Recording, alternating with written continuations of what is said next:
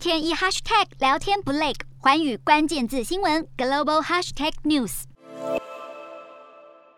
战火一触即发，不断升级的紧张情势让国际油价在十四号飙到七年高点。纽约西德州中级原油三月交割价上涨二点三六美元，或百分之二点五，收每桶九五点四六美元。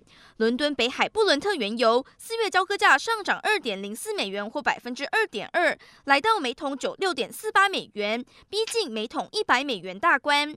专家分析，要是俄乌真的开打，油价恐怕更要飙破天。际际，俄罗斯原油主要通过白俄罗斯和乌克兰境内的管道出口到欧洲其他国家。倘若战争开打，这些管道恐怕得停止运行，严重打击欧洲石油供应。而专家认为，俄罗斯侵乌对天然气的影响会比石油还要严重。目前，欧盟约百分之二十五的石油和约百分之四十七的天然气进口仰赖俄罗斯。任何动荡都会加剧欧洲已经相当严峻的能源危机。